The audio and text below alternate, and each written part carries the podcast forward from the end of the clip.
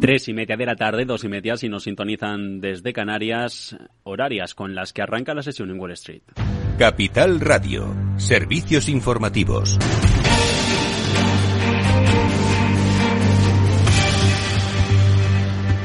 ¿Qué tal? Muy buenas tardes. Arranca la sesión en la Bolsa de Valores de Nueva York, el inicio de la negociación en una apertura de mes, un 1 de diciembre. Enfocamos el final del ejercicio del 2023 con más leña al fuego sobre la Reserva Federal. Acabamos de conocer ya el dato de IPC en Estados Unidos. Sube menos de lo esperado en noviembre. Rebota en tres décimas. Esto es eh, por debajo de expectativas de mercado. E igual que en el mes anterior, la subyacente, la que excluye por volatilidad, por alta volatilidad de los precios de la energía o los alimentos frescos, se queda en el un décimo mes del ejercicio con un rebote del 0 2%. Todo esto mientras que baja el paro semanal, 225.000 solicitudes de, desempleo desde las 241.000 de la semana pasada, con un gasto de los hogares que se mantiene fortalecido. El Departamento del Comercio acaba de dar la referencia, incremento de 8 décimas con ingresos que rebotan sobre las 7 más fuerte también aquí de lo que estimaban los analistas y de lo que se registró durante el mes de octubre. En un contexto en el que la Cámara de Comercio de Estados Unidos ya tiene otro frente abierto, ahora con la Unión Europea, advierte contra el borrador de proveedores de la nube no perteneciente al bloque,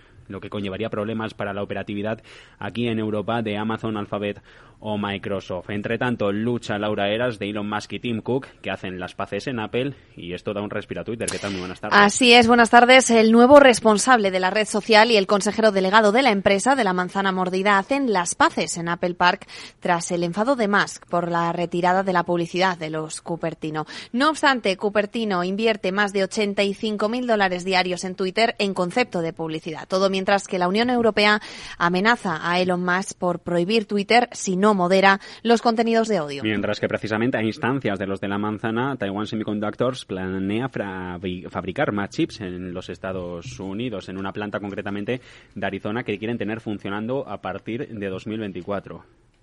Así es, eh, en este nuevo contexto, en este nuevo emplazamiento conllevará la inversión de 12.000 millones de dólares. Eh, mientras tanto, el consejero delegado de Netflix asume que deberían haber incluido publicidad en la plataforma mucho antes de lo que lo han hecho. Así es, eh, Red Hastings cree que se deben intensificar los esfuerzos para revertir las caídas de las suscripciones con la intención de cambiar de opinión sobre el sector en el mercado. El foco, dicen, lo ponen en los clientes de entre 18 y 49 años. Por cierto, que cuenta The Wall Street Journal que la firma va a dejar que decenas de miles de usuarios de todo el mundo vean contenidos en primicia a partir del próximo año. Y una apertura en la Bolsa de Valores de Nueva York con toque español, porque Johnson Johnson nombra a Joaquín Duato como nuevo presidente de su junta. Hasta ahora era el consejero delegado y sucederá al frente de la farmacéutica a partir de enero a Alex Grosky, el que ha estado durante la última década ocupando el máximo órgano de dirección de la compañía. Mientras que el fundador de FTX dice que no sabía que los fondos que ahora ha llevado a la compañía a la quiebra se redirigirían a otras empresas.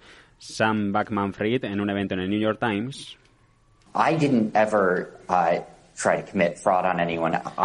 Asegura que no tenía la intención de defraudar a los inversores, que él no era quien dirigía la compañía y que solo ha tenido conocimiento de lo que ocurría en las últimas semanas cuando se han desvelado, curiosamente, públicamente por los periodistas todos estos hechos.